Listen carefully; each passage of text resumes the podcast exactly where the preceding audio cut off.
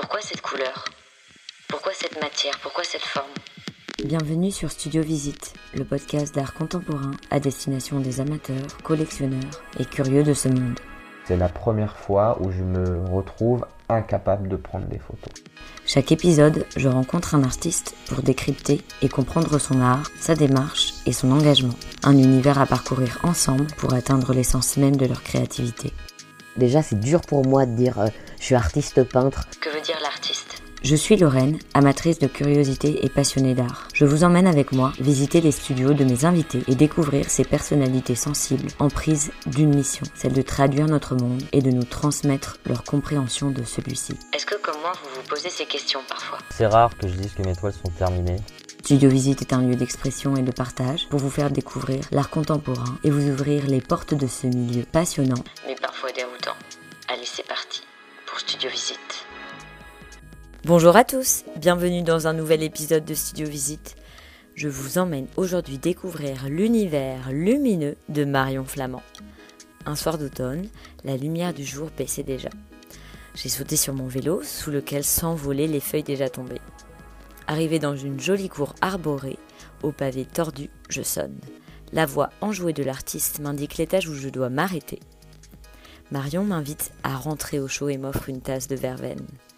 Une silhouette fine, de grands yeux et une frange dansant sur son front, Marion a le regard qui brille.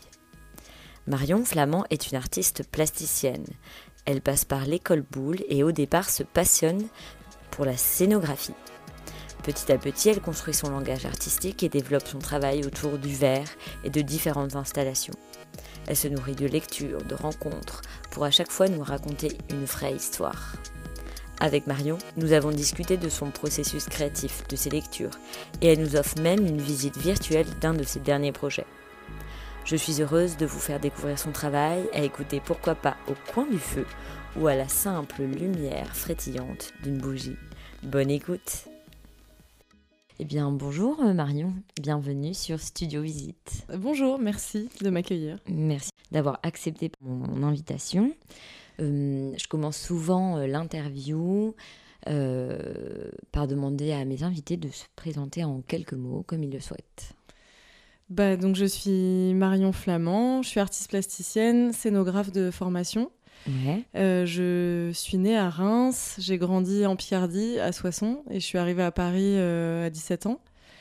Et j'ai commencé, euh, du coup, enfin, j'ai un, un, bac scientifique. C'est, je pense, quelque chose qui a été assez important dans la formation de mon cerveau. Mmh. Et, et, ensuite, je suis rentrée à l'école Boulle Mmh. en 2007. Et ensuite, je suis allée aux Arts décoratifs de Paris en scénographie. J'ai passé le master là-bas et je suis restée euh, trois ans de plus pour faire un, un post-diplôme en lumière interactive à l'ENSAD Lab. Mmh. Donc, qui était euh, globalement des projets collectifs, mais je, je, commençais déjà euh, ma vie professionnelle, on va dire, euh, en parallèle. Et voilà, en gros, euh, de manière classique, qui je suis. ok, donc ça c'est un peu ton parcours, en Ouais. effet. Et euh, j'ai- j'aime bien aussi découvrir euh, qu'est-ce qui fait que tu es artiste aujourd'hui? Qu'est-ce qui fait que ça qu'on t'a poussé vers cette voie-là qui Mm. est assez originale, entre guillemets? Euh, alors, qui m'a poussé Personne, Mhm. mais euh, en tout cas, euh, depuis que je suis toute petite, moi je viens pas du tout d'une famille d'artistes. Euh, je viens d'une famille plutôt, oui, scientifique, médecin, opticien, des choses vraiment qu'on qu'on pas, entre, de manière directe, quelque chose à voir avec l'art. Mais euh, depuis toute petite, euh, bon, euh, j'ai l'impression de dire un truc hyper bateau, mais voilà, j'ai toujours préféré les cours de peinture sur soi aux cours de mathématiques. Mhm. Et du coup, j'ai un peu poussé ça dès que j'ai eu l'occasion. Enfin, j'ai toujours, en parallèle de l'école, fait enfin, de la danse, du dessin, plein de choses, quoi. Et par contre, euh, j'ai une maman qui nous a toujours amenés euh, au théâtre Mhm. et voir euh, de la danse, des spectacles, plein de choses comme ça, des expos. Et, et du coup, je pense que à l'origine, c'est pas je, voulais, je me suis jamais vue avant, quand j'étais petite, artiste euh, comme le cliché de l'artiste peintre, ou voilà, mais plutôt. euh, J'étais vraiment très impressionnée par les coulisses des spectacles. Et, euh, et du coup, quand c'est pour c'est ça qui m'a amené d'abord à la scénographie. Mm. Et je pense que je voyais plutôt, j'ai, enfin voilà, mon approche, elle a d'abord été dans le, on va dire le, le cet aspect, euh, enfin cette attirance vers les feux de la rampe plutôt que plutôt que vers euh, l'atelier d'artiste à l'origine. Ok. En effet, c'est vrai que même aujourd'hui, déjà, tu as une formation de scénographe et, euh, et même aujourd'hui, tu as des installations qui peuvent former un peu des décors et qui représentent un lieu donné, euh, enfin, où on peut s'imaginer un lieu, etc. Est-ce que, euh, après, je sais que tu commences à, enfin, tu travailles euh, avec une matière euh, particulière, le, le verre, si je me trompe pas. Ouais. Euh, c'est quand même une matière pas facile à travailler, surtout qu'en plus tu viens de la scénographie, donc il n'y a pas Mm. forcément euh, euh, un lien direct, même s'il y a un travail de lumière après qui peut se recouper. En plus, ça demande un, un savoir technique. Est-ce que tu pourrais un peu nous expliquer comment tu es venu à cette matière-là et un peu le processus qui a euh, amené ça Euh, oui, alors en- enfin, ce qui a amené le verre à l'origine, c'est plutôt. euh, c'est, En ce moment, je travaille le verre particulièrement, mais c'est pas la seule matière qui m'intéresse Mm. et que je travaille. Mais en, en tout cas, en ce moment, effectivement, c'est ça qui m'anime euh, vraiment. Mais on va dire que c'est vraiment le travail des matériaux. Et encore une fois, c'est quelque chose de très large, mais euh, c'est important. Euh, c'est vraiment le travail d'atelier qui m'a amené à découvrir le verre. Euh, dans les écoles que j'ai faites, il y a eu toujours un lien avec le fer, enfin la fabrication qui était très important, même en scénographie. Mhm. Et je dirais surtout en scénographie, c'est un, un lieu où euh, on travaille avec tous les corps de métier, Mm. où on fabrique beaucoup soi-même et où on doit comprendre comment les choses interagissent. Et euh, c'est de. Donc, tu parlais de lumière aussi. Mm. L'origine de mon travail, c'est vraiment la matérialité de la lumière. Mhm. Et c'est pour ça que je travaille le verre maintenant. Mais euh, en tout cas, euh, dans, au théâtre, c'est ça qui est important. C'est une- le début du spectacle, c'est une boîte noire. Mm. Et ce qui rend visible encore plus que dans la vie réelle, c'est la lumière et Mm. son interaction dans les matériaux. Et euh, du coup, c'est vraiment ça, et vraiment littéralement ça qui m'a amené au travail du verre. Aussi parce que dans mon projet de diplôme que j'ai fait en, en binôme avec Yemeclo, euh, un ami à moi qui est euh, aussi scénographe, euh, on avait construit un décor dans lequel à un moment on, vous donnait- on voulait projeter une atmosphère visuelle assez tendue entre deux personnages. Enfin, et on a hum, utilisé euh, du vitrail, enfin du verre euh, euh, ancien de, de, de- de vitre, euh, sur lequel on a vidéo projeté. Et c'est la, la diffraction, en fait, et les caustiques créés par ces images m'a complètement fascinée. Mm. Donc au début, c'est vraiment un accident comme ça entre euh, le dialogue verre et lumière qui m'a amené à vouloir pousser euh, ce travail-là. Et ensuite, euh, c'est avec ce projet-là que je suis rentrée euh, dans ce, ce, ce parcours de recherche sur la lumière. Et, euh, et ensuite, j'ai, via une bourse de, une petite bourse de la Fondation Bettencourt, qui est plus une chose liée à l'artisanat, Mhm. j'ai eu des formations en verre à chaud et verre à froid dans des ateliers. C'est comme ça que ça a commencé ensuite et je travaille toujours avec ces ateliers-là. Ok. Et donc, du coup, là, aujourd'hui, tu travailles le verre, mais si tu voulais explorer une autre, euh, peut-être, facette de la lumière, je sais pas si on Mm. peut dire ça, est-ce que tu te verrais, par exemple, travailler euh, après, euh, peut-être pas tout de suite, mais à un autre moment, un autre euh, matériel, euh, pousser autre chose Parce que là, c'est peut-être une phase, mais est-ce que tu dois, en gros, essayer de confronter la matérialité à la lumière d'une autre manière? Bah, en fait, je le fais euh, déjà. euh, comment dire euh, Peut-être que c'est plus encore à l'état de recherche, mais c'est un. Là, quand j'étais en résidence l'année dernière euh, en Vendée, le sujet de la résidence, c'était vraiment autour de la matérialité de la lumière et celle du- de la transformation du verre. Mhm. Et du coup, j'ai. Bon, certes, ça parlait de verre, mais j'ai expérimenté d'autres choses. Et euh, je sais pas s'il y a des matières précises aujourd'hui que j'ai envie d'expérimenter plus que d'autres.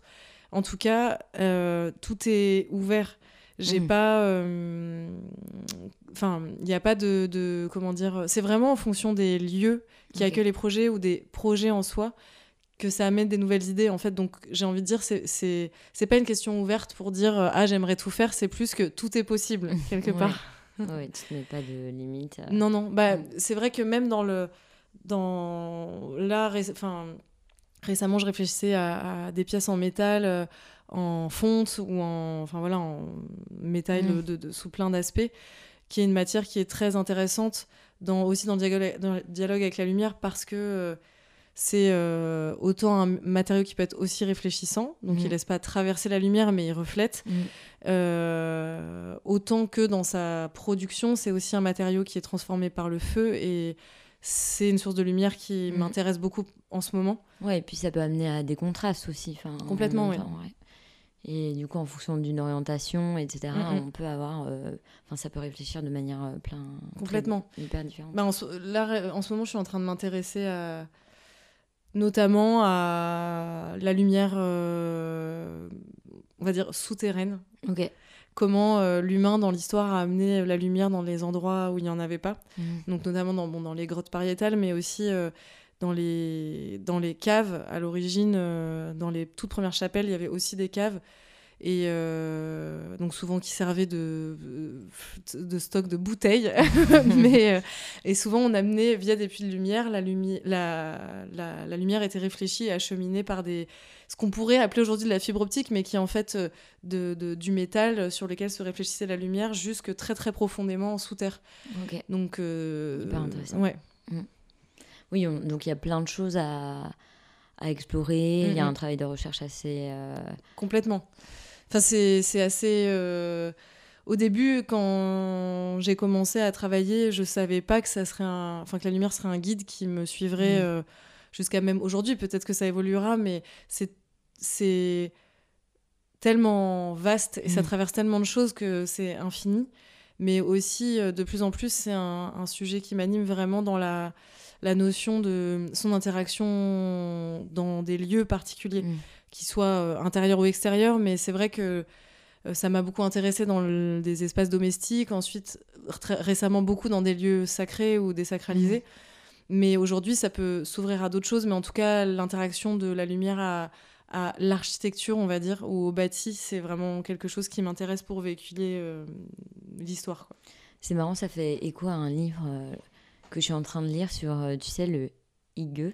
Tu sais, Ouais. c'est c'est un peu un mode de vie au Danemark euh, où tu es dans un espace assez euh, euh, cosy, confortable. Et notamment, l'idée, c'est de mettre plein de bougies, de, Mm. de créer une atmosphère lumineuse assez chaleureuse, assez tamisée, etc. Et c'est un des pans hyper importants de ce mode de vie-là, euh, un peu... euh, on peut s'imaginer euh, dans un endroit avec plein de coussins, euh, Mm. très confortable, à boire un chocolat, mais surtout en, entouré de cette lumière-là. Donc c'est vrai qu'en fait, il y a plein, plein de pans différents, culturels, historiques, etc., qu'on peut explorer. Et si tu rencontres quelqu'un et que tu lui dis que tu es artiste, comment t'expliques un peu ton travail à quelqu'un qui ne le connaît pas? Ben, souvent, euh, je vais dire que je suis artiste, que je travaille euh, la sculpture et l'installation, mais ce Mhm. qui est faux en plus parce que je, je fais beaucoup de choses. Et encore une fois, c'est plus les, les projets et les lieux qui dictent euh, une pratique. Euh, après, c'est, on va dire que le mot installation, il est assez vaste, donc on- ça serait plutôt cette pratique-là.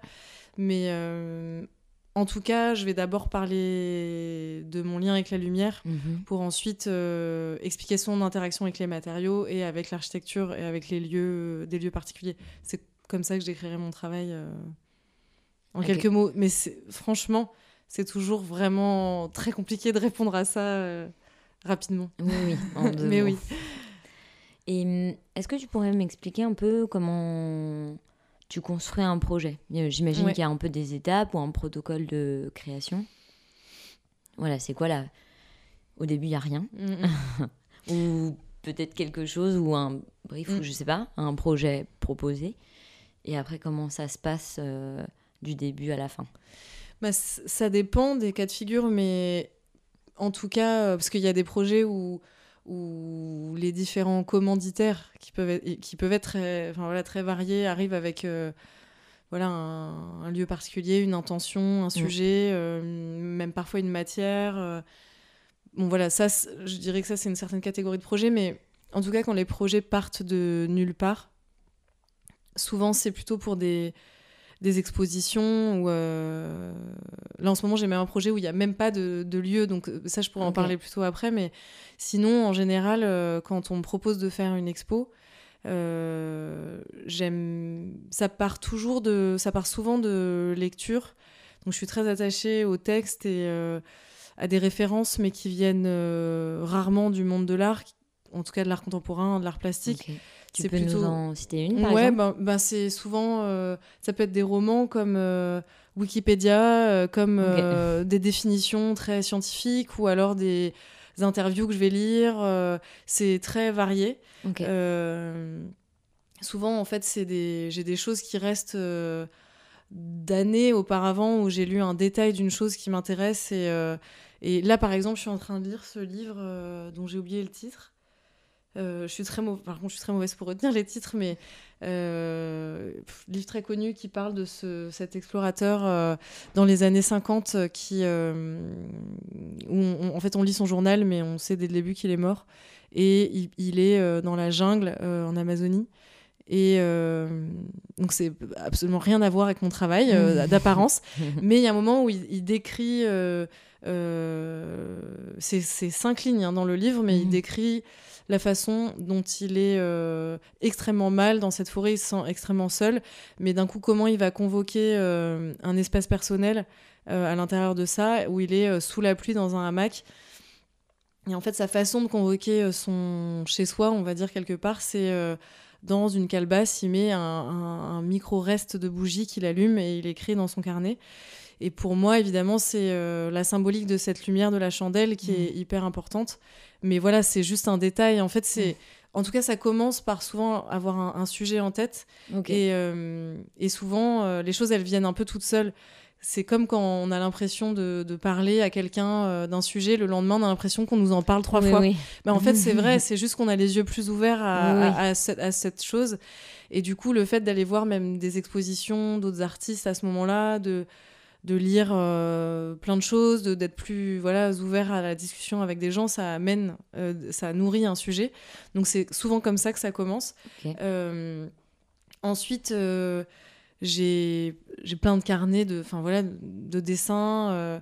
je, je dessine souvent de manière assez abstraite au début. ça va être beaucoup de couleurs dans lequel je, je vais dessiner un micro truc. Mais en fait, souvent à la fin, quand on prend l'expo, euh, ça fait vraiment sens. Mais moi, je sais même pas ce que c'est au début, mais c'est marrant. Et, euh, et au fur et à mesure, j'affine en fait comme un, oui, comme si je sculptais un peu un projet euh, comme ça. Et je, je teste beaucoup de choses aussi. euh, quand j'ai, c'est des, des choses que j'ai jamais faites.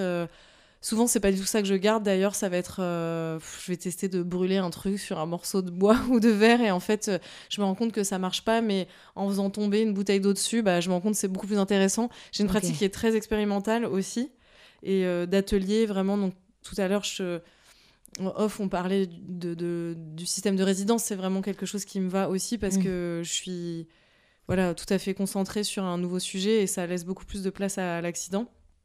Et ensuite, euh, après, je suis quelqu'un d'assez organisé dans le travail. Du coup, j'ai souvent un document euh, virtuel sur lequel je, je scanne un peu tout- toutes mes recherches et je les conserve. Parce que parfois on a l'impression qu'on va lâcher quelque chose, mais au final ça fait sens plus tard, donc j'ai- j'aime bien garder. Pour parler avec les commissaires ou les directeurs de lieux, c'est aussi euh, souvent intéressant parce que ça permet plus facilement de dialoguer aussi. Mm. Et, euh, et voilà, et après, euh, et après, soit je travaille euh, à l'atelier et je produis tout moi-même, soit je vais produire les pièces dans des ateliers spécifiques. Donc, soit je vais souffler à l'atelier Silicibine le verre, soit je travaille avec des vitraillistes. Soit autre. en ce moment, c'est surtout ça, mais, mais voilà, quoi, avec tous les fournisseurs divers et variés. Mhm. donc, enfin voilà, un peu comment ça se construit. Ça fait sens quand au début tu me disais que tu avais fait un bac S et Ouais. que ça avait pas mal structuré euh, ta manière de penser et de construire tes projets. Parce qu'en effet, on voit qu'il y a un travail de recherche un peu euh, d'expérimentation, euh, il y a un travail de, de quand même d'archives et de, de, de laisser une trace pour euh, comparer les expériences. Enfin, on voit que c'est un peu structuré en effet ta manière de, de travailler. Donc, euh, si j'ai bien compris, tu pars d'un motif souvent littéraire Mm, et après tu le fais évoluer via un peu des, voilà, des tests dans des carnets, etc. Et euh, après, tu essaies de les modéliser, de les tester, d'ajouter de, d'ajouter Ouais. d'autres motifs, de les confronter à d'autres choses jusqu'à que ça donne un rendu euh, que tu Ouais, apprécies. c'est ça, ouais. Ok. Ok, hyper euh, intéressant. Et c'est pas trop dur parfois d'avoir un peu des essais enfin, qui parfois. Enfin, j'imagine que ça marche pas à chaque fois. Comment comment ça se passe un peu dans ce processus expérimental? En fait, c'est de moins. Enfin, si, il y a des moments de grosse déprime où on se dit que ça. C'est qu'on est vraiment euh, extrêmement nul et que, voilà, on perd confiance. Enfin, moi, je perds confiance parfois, mais au fur et à mesure, on apprend à mettre de côté ce sentiment. Enfin, pour se dire qu'il y a d'autres choses qui vont arriver. Euh, J'ai l'impression que ça. Enfin, voilà, c'est c'est souvent quand l'enjeu est très important qu'on ressent ça. Euh, mais après. euh, Enfin.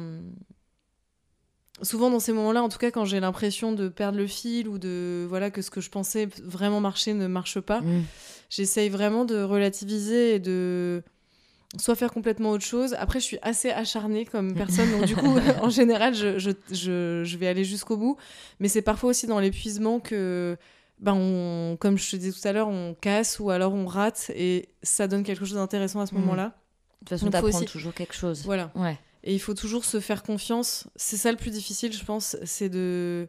À un moment. euh, Franchement, il y a des fois où je vais faire des choses qui sont, aux yeux de tous, je pense, archi laids et absolument inintéressants, mais où en fait, parfois, on va avoir un, un micro-sentiment de quelque chose qui pourrait marcher et il faut vraiment s'accrocher à ça. Enfin, Moi, Mm. je le ressens. euh, je le ressens vachement.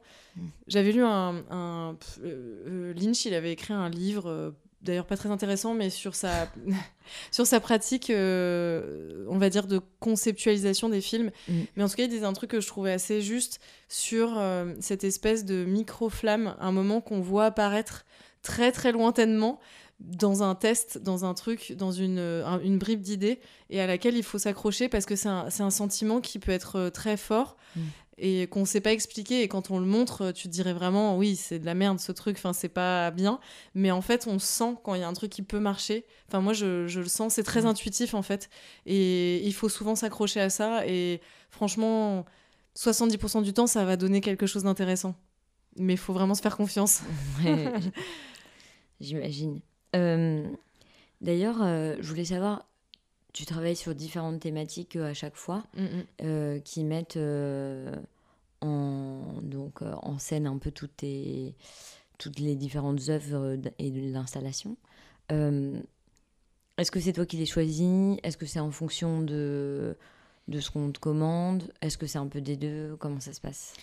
Ben, encore une fois, ça dépend vraiment du, des projets. Euh, Moi, j'aime beaucoup travailler euh, dans la collaboration, donc euh, euh, avec les différents commissaires avec qui je travaille, ça se passe aussi de manière très différente en fonction des personnalités, mais souvent j'arrive avec des idées de pièces et on, les, on choisit à l'intérieur de ça. Après, souvent, c'est vrai que j'ai l'impression que, que par rapport à d'autres artistes, comme j'ai cette notion d'espace aussi, Mm. souvent j'arrive avec une idée. euh, souvent les gens me font confiance par rapport à ça, donc je, je- voilà, je, sur ça c'est des choses. euh, moi j'ai souvent des idées assez euh, précises, mais je suis toujours très ouverte à Mm. la nouveauté, on va dire, et au dialogue.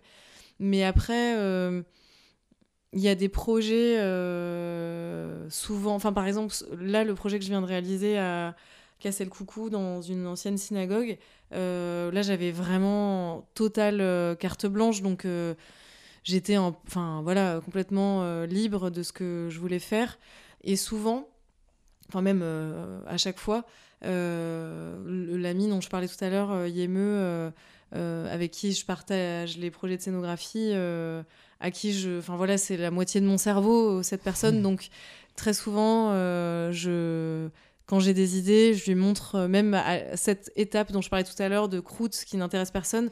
lui, on, discute souvent et c'est vraiment quelqu'un euh, avec qui j'arrive à faire des choix.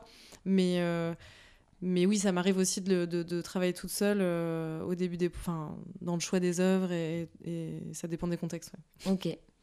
Est-ce que tu peux nous décrire un peu une des dernières installations ou vraiment euh, l'œuvre ou le projet de ton choix pour que les gens ils puissent un peu se projeter euh, bah, comme si euh, voilà quelqu'un rentrait dans l'expo et vous voyez ton installation. Est-ce que tu peux essayer en autant de mots que tu veux. D'écrire pour leur donner un peu qui se projette un peu. Bah, justement ce projet dans la synagogue c'est un bon exemple parce que euh, c'est un projet qui était vraiment à l'échelle de l'architecture du lieu. Donc c'est une invitation de ce centre d'art euh, Castelcoucou qui est euh, à Forbach donc proche de la frontière allemande. Mhm. Donc Florence euh, Jousset, qui était l'ancienne directrice du lieu, m'avait invité, qui avait vu mon travail de, vitrail et de lumière, m'avait invité euh, à visiter euh, l'espace. Et quand je suis rentrée, donc quand on visite la synagogue, moi ce qui m'a frappé, c'est que c'est, en fait, on a l'impression certes d'être dans un lieu désacralisé. donc il y a vraiment toute cette charge visuelle et historique qui est très présente. Mais aussi, euh, ce que j'ai beaucoup aimé dans cet endroit, c'est qu'on a aussi l'impression d'être dans un lieu théâtral. Parce qu'il euh, y a ce grand plancher, cette scène euh, de l'hôtel, le balcon, depuis lequel aussi on peut visiter l'exposition. Et donc, en voyant tout ça, je me suis dit que ça serait intéressant de créer comme une sorte. Enfin, je fais souvent ça dans mes expos. Mmh un peu malgré moi, mais euh, une sorte de fiction euh, où on aurait l'impression d'être dans un arrêt sur image, comme dans un chantier en fait de pose des vitraux de la synagogue. Donc dans la construction d'un projet en fait. Et donc euh, j'ai voulu utiliser tous les codes de bah, de dessin et de, création de, du vitrail, donc qui sont la maquette ou un dixième, le les patrons à échelle 1, ce qu'on appelle des, cartons, et euh, des tests, euh, voilà, des dessins techniques, etc., mais de manière abstraite. Et donc l'idée, c'est que quand on rentre dans la synagogue, on, embrasse vraiment... Le projet, il est vraiment euh, voilà, à, échelle, à échelle 1, c'est des pièces qui sont assez grandes et d'autres qui sont beaucoup plus petites. mais premièrement, on voit ces très grandes peintures, donc qui sont sur des châssis en bois, qui représente exactement la forme des baies des verrières de la, de la synagogue et qui sont euh, posées euh, en biais ou suspendues par des cordes au balcon. Donc on a vraiment l'impression que c'est en train d'être construit, mm. euh, autant que le, le plancher qui a au sol, qui est un plancher en bois brûlé, dans lequel j'ai fait une sorte de trompe-l'œil, comme si j'avais emprisonné la lumière d'une heure en fait projetée à travers les vitraux de la, de la synagogue. Donc ces objets-là, ils sont vraiment à échelle une. Et, euh, et c'est des matières euh, qui, qui, convoquent vraiment le feu, euh, mmh. qui pour moi est la lumière solaire. Enfin, pour nous tous, mais en tout cas, c'est ce qui m'intéresse là-dedans. Et comment convoquer la lumière à travers ça? Encore une fois, sa matérialité première qui est le, enfin la, voilà la, roche en fusion. Mmh. et, et ensuite, quand on avance dans l'espace, au sol, il y a euh, une grande maquette euh, qui est euh, et des, qui est composée de en fait de d'arches qui représentent aussi les formes des verrières en verre de vitrail mais qui est refondu. Donc j'ai refondu à haute température pour mélanger les couleurs en fait et que le verre se ressoude. Donc on a l'impression que c'est une matière unique mais en fait c'est des débris de verre que j'ai assemblés et derrière lesquels j'ai mis des bougies, euh, mm. donc des sortes de cierges euh, classiques qui rééclairent en fait le verbe et qui, le, verre, le verbe et qui donnent euh, une espèce une sorte de vibration en fait de mm. lumière qui vacille. Oui, parce que ça bouge. Mm. Parce que ça bouge. T'en mets souvent dans. Souvent, ouais, récemment, c'est. Ouais, vu quelques expos où tu mettais des bougies. Ouais, ouais, et c'est une lumière qui m'intéresse beaucoup. Enfin, ça, je reviendrai là-dessus après parce que c'est un sujet intéressant. Et en fait, euh, les, les bougies n'étaient pas prévues à l'origine, mais j'ai un autre ami avec qui je travaille maintenant, euh, souvent, qui s'appelle Julien Magalès, qui euh, est euh, une sorte d'historien et qui euh, est euh, excellent dans la euh, recherche d'iconographie et de liens historiques dans des sujets contemporains. Et moi, je lui ai demandé du coup d'écrire le texte de l'expo. Et, et en fait, en lui parlant de ce lien théâtral à la lumière, etc., et au sacré, il a trouvé une image qui s'appelle Les Feux de la Rampe, qui est en fait une illustration de comment étaient allumés les projecteurs de théâtre euh, avant Mhm. l'électricité, et euh, d'où l'expression Les Feux de la Rampe. Et, qui, et en fait, ce qui est très très drôle, c'est que la forme de ces projecteurs, qui étaient des, des morceaux de métal mis euh, à l'avant-scène, euh, et sont ce, ce genre de petites arches que j'ai utilisées Ok. dans la maquette. Ah, donc c'était très étonnant. Ouais, le lien euh, s'est fait naturellement. mais c'est vraiment euh, une Mm. concordance hyper drôle. Et, euh, et devant lesquelles des bougies étaient installées, aussi sur les grands lustres, mais il y avait des bougies cachées, et, donc c'était un système de, de réflecteurs. Et donc c'est pour ça que j'ai aussi appelé cette installation euh, les feux de la rampe. Mm. Et donc j'aimais bien utiliser le symbole de la bougie, autant pour le lien au théâtre qu'au sacré en Mhm. général.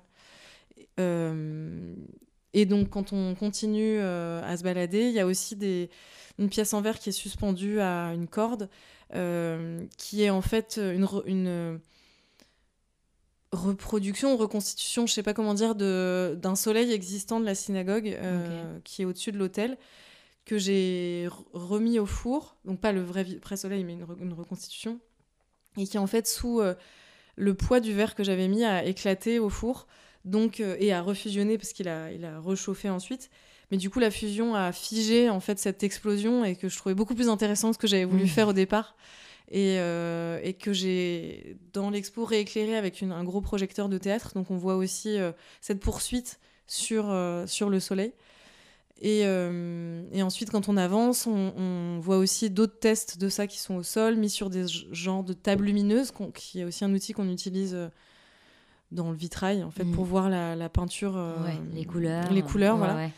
Euh, et, euh, et à l'arrière des panneaux euh, de bois euh, qui sont en fait des, des- oui, des, des grandes peintures euh, de plâtre euh, reponcé, j'ai aussi laissé des indices un peu, euh, euh, des dates, euh, des, des tests de- d'enduit, des choses euh, aussi des comment dire des euh, comme des palettes euh, qui sont euh, des indices de la construction de ce projet.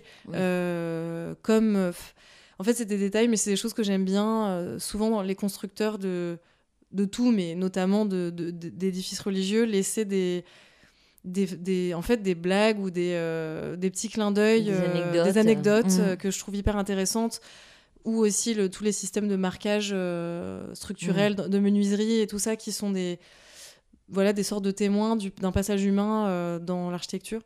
Et euh, donc voilà, j'ai essayé d'intégrer aussi ces choses-là à l'arrière. Et donc ça raconte aussi un peu l'histoire du, du projet. Euh, Et puis il y a un côté un peu théâtral aussi, je trouve. Oui, oui, voilà, Tu vois, qui raconte un peu une histoire. voilà, euh, c'est ça. avec des gens qui ont été sur cette scène de construction Mm, mm, et voilà je trouve qu'il y a aussi ce ça relie avec le les autres euh, les autres motifs quand même d'une certaine manière Complètement. Mm. Voilà. Super, trop bien. Merci pour cette visite virtuelle. Je pense que ça permet à tout le monde de se projeter.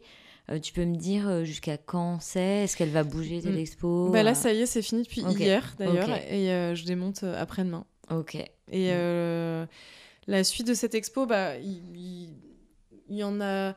En fait, il n'y a pas vraiment. En fait, comme c'est une expo complètement in situ, Mm. elle sera jamais visible de la Ouais, même manière. Mais en tout cas, je pense réutiliser des éléments dans d'autres expos.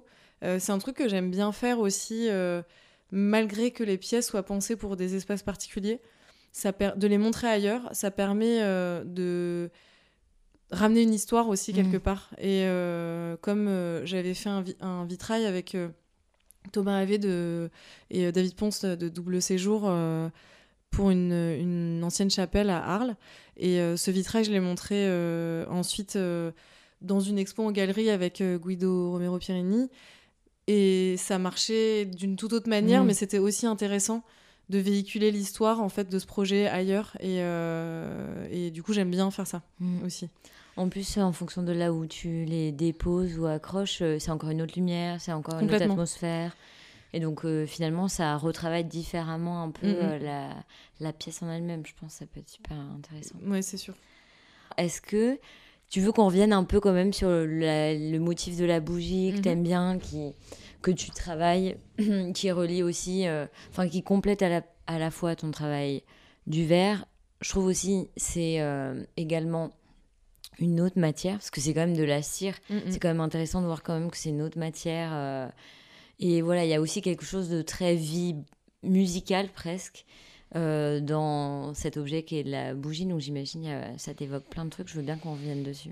En fait, à l'origine, euh, la bougie, euh, j'avais commencé à l'utiliser euh, dans ce projet en Vendée, enfin de rési- cette résidence, euh, plutôt vraiment comme un lien euh, au, au sacré ou en tout cas à, à- à la cérémonie religieuse, euh, bien que c'est pas du tout un sujet euh, dont j'ai envie de traiter en tant que tel le sujet de la religion, Mhm. mais en tout cas du sacré, ce qui est tout à fait différent. Euh, donc le cierge et la bougie est forcément un appel à ça à l'origine. Mais comme tu dis, c'est vraiment euh, aussi une autre, un- une autre euh, matière, en- enfin un autre matériau en tant que tel. Ce qui m'intéresse vraiment d'abord, avant, avant la cire, c'est vraiment la flamme Mm. Cette lumière euh, naturelle qui est produite par, euh, par la chaleur et par, euh, enfin, voilà, par le, le- le fait de brûler le- la matière de la mèche et de la cire. Mm. Euh, donc dans cette résidence, je me suis intéressée à la symbolique de la bougie, mais aussi à la qu'est-ce que c'est techniquement une flamme Mm. et c'est ce qui a donné le nom aussi à euh, l'installation S'ensuit les flammes seraient bleues, qui est cette installation avec la lumière des projecteurs de Mhm. diapo euh, et les bougies. Euh, parce que, euh, en fait, une flamme, euh, par exemple, une flamme faite au gaz, elle produit pas du tout cette couleur jaune. Mm. Elle est d'ailleurs souvent bleue. euh, parce que elle ne brûle pas, comme je disais, cette matière organique euh, qu'il y a dans, dans les bougies. Donc ça, c'est vraiment quelque chose qui m'intéressait. La production de la, suie aussi, qui est due aussi à ce phénomène, euh, avec lequel j'ai, je produis en ce moment des, peintures euh, en brûlant de l'eau et de l'encre sur des plaques de verre. Et, euh, et de manière plus, on va dire, conceptuelle et sémantique, c'est une référence classique, mais la, tous les écrits de Bachelard sur le, voilà, le lien de la pensée avec euh, les éléments et les matériaux est évidemment une, une référence hyper importante pour moi. Et notamment euh, ce livre qui s'appelle La flamme d'une chandelle, donc qui est euh, littéralement euh, ce sujet. euh, que voilà qui était un peu un on va dire un, un ami de chevet euh, pendant cette Mhm. résidence qui en fait euh, pour moi en tout cas euh, explique euh, le fait que la, la flamme d'une chandelle représente quelque part la pensée et aussi, et aussi la rêverie et la pensée le fait de se, se perdre dans l'hypnotisme de cette, de cette flamme qu'on a tous expérimenté donc c'est aussi quelque chose Mhm. d'universel qui m'intéresse beaucoup dans ce sujet de la lumière et encore plus dans celui de la, de la bougie et aujourd'hui, j'essaye d'ouvrir. Enfin, c'est pas que j'essaye, mais ça, m'amène à d'autres considérations, comme je commençais à en parler tout à l'heure, de la aussi de la lumière primitive, artificielle entre guillemets, en tout cas la lumière produite par l'homme euh, pour un besoin d'éclairage, mais pas que. Là, je suis en train de lire, donc je suis pas du tout spécialiste sur le sujet, donc je vais peut-être dire euh, des bêtises, mais en tout cas, euh, dans, cette lumière qui était utilisée dans les grottes préhistoriques, personne n'a demandé à ces hommes-là d'aller dessiner euh, au fin fond des grottes. Mm. Euh, c'est pas, je pense pas que c'était un sujet forcément de conservation des dessins, mais ça pose vraiment question. Et de ce que j'ai pu recouper comme sujet, ce qui était intéressant, c'est euh, c'est aussi euh, le fait de vouloir mettre en scène en fait la lumière et le dessin, enfin le Mhm. dialogue des deux, et que la lumière vacillante de la flamme, elle amène l'animation de Mhm. l'image aussi. Ok, je vois Et, euh, et en fait, c'est. Là, je suis en train d'étudier. En fait, les deux. Bon, je là, c'est en cours dans ma tête, donc c'est un peu complexe. Mais, mais euh, ce lien-là, il est intéressant aussi avec le lien du sacré, parce que dans la performance de la, de la foi, de la, de la mise en scène du culte, euh, cette lumière-là, elle est aussi utilisée. Elle est passée, enfin on est passé de la lumière naturelle solaire qui traverse le vitrail, etc., à la surabondance des cierges dans les, dans les, dans les lieux, dans les édifices religieux, Mm. parce que aussi cette lumière, elle permet de, de donner ce côté euh, vibrant à l'image. Mm. C'est vraiment quelque chose qui m'intéresse beaucoup, et euh, c'est ce qui, euh, c'est aussi un moyen de de mettre en scène euh, le miracle, euh, l'émotion, le mysticisme et tout ça. Et, euh, et je trouve qu'il y a quelque chose euh, voilà, de, de- de très fascinant là-dedans. Et Mhm. euh, encore une fois, d'assez universel. Donc Et- voilà. Et à creuser encore. Complètement, euh, ouais. Super intéressant. C'est bien aussi de, te- de que tu témoignes un peu de tes recherches en cours et tout. euh. J'aime bien continuer un peu le podcast pour un peu déterminer si tu as des routines, des manières un peu de travailler qui reviennent régulièrement. Déjà, est-ce que tu as un peu une routine euh, Est-ce que tu travailles le matin, le soir? Est-ce qu'il y a un peu un cadre que tu te mets euh? Bah, ça dépend complètement des périodes, mais euh, je co- commence assez tôt. Je suis plutôt, Ok. euh, je suis plutôt, j'aime bien. euh, souvent quand je suis dans, comme je suis dans des lieux partagés, j'aime bien arriver avant tout le monde et être un peu au calme avant de commencer, enfin, d'interagir avec les gens. Et euh, après, euh, j'ai pas spéci- enfin, je crois pas que j'ai, enfin, si. Alors j'ai une routine avant d'aller à l'atelier, mais je ne sais pas si c'est intéressant. En tout cas, c'est drôle. C'est que j'aime bien. Alors je suis assez adepte des PMU et des bars les plus pourris entre guillemets possibles. Donc. J'adore aller chercher un café euh, dans ce genre d'endroit, marcher avec dans la rue et arriver à l'atelier avec mon café quand il n'y a personne et voilà prendre le temps de, de sortir euh, mon matériel et, euh, et me concentrer un peu comme ça. Et, euh, et ensuite, je, je- après, j'ai pas vraiment de routine, j'adapte un peu les choses, euh, mais je suis plutôt, oui, je suis plutôt du matin et, euh, et ensuite, euh, j'aime bien plutôt lire, lire le soir et être sur les, les sujets un peu plus, on va dire, cérébraux le Mhm. soir et le matin être dans, dans l'action, quoi. Ok. Et tu travailles en musique, euh, dans le silence Alors oui, c'est insupportable d'ailleurs pour les autres, je pense, parce que je, j'aime euh, tout type euh, de musique, mais pour travailler, j'écoute vraiment de l'ambiante ultra, enfin voilà, pointue japonaise, méga, méga calme et hyper. Enfin voilà, planante, j'ai besoin vraiment de calme. J'a- J'arrive limite pas à écouter des chansons Hmm. parce que. euh, Ouais, pas de peut-être. Ouais, voilà. Ouais. du coup, je suis euh, souvent dans un, ouais, une atmosphère assez euh, mystique aussi, euh, mais c'est. Enfin, je sais que souvent les gens qui travaillent autour de moi pètent un peu un câble, mais. Et justement, la lumière, c'est un- une place importante dans ton travail, mais comment ça. Enfin, parce que tu, je sais que tu souffles, tu as plein de te- techniques différentes, mais j'imagine que aussi la lumière, pour t'aider à travailler, ça, se- ça se passe comment l'ambiance autour de toi? Alors, moi, je souffle pas. hein. Je, travaille avec un souffleur Ah de oui, verre. C'est qui- vraiment un artisanat qui est Oui, extrêmement spécifique. ouais. Et ça, c'est pas du tout mon Mhm. domaine. Je comprends comment ça marche et je travaille euh, enfin, main dans la main avec un souffleur, mais c'est pas du tout mon. C'est important parce que c'est un. C'est... Oui, En fait, c'est un domaine qui est pas forcément très simple à comprendre, mais Mm. je ne m'attribue pas du tout le, le- ce geste qui n'est pas le, le mien. Euh, mais euh, sur la lumière, euh, en fait, à l'atelier, j'ai plein de, de types de lumières différentes, de Ok. pro- de, artificielles, de projecteurs, etc. Et là, là, il y a une grande partie de, de la lumière de l'atelier, c'est une, une grande verrière. Donc, Ok. euh, Donc euh, la lumière du ouais, y a aussi la lumière du jour. Mm. Je colle plein de trucs aux vitres euh, que j'ai besoin de voir aussi en transparence.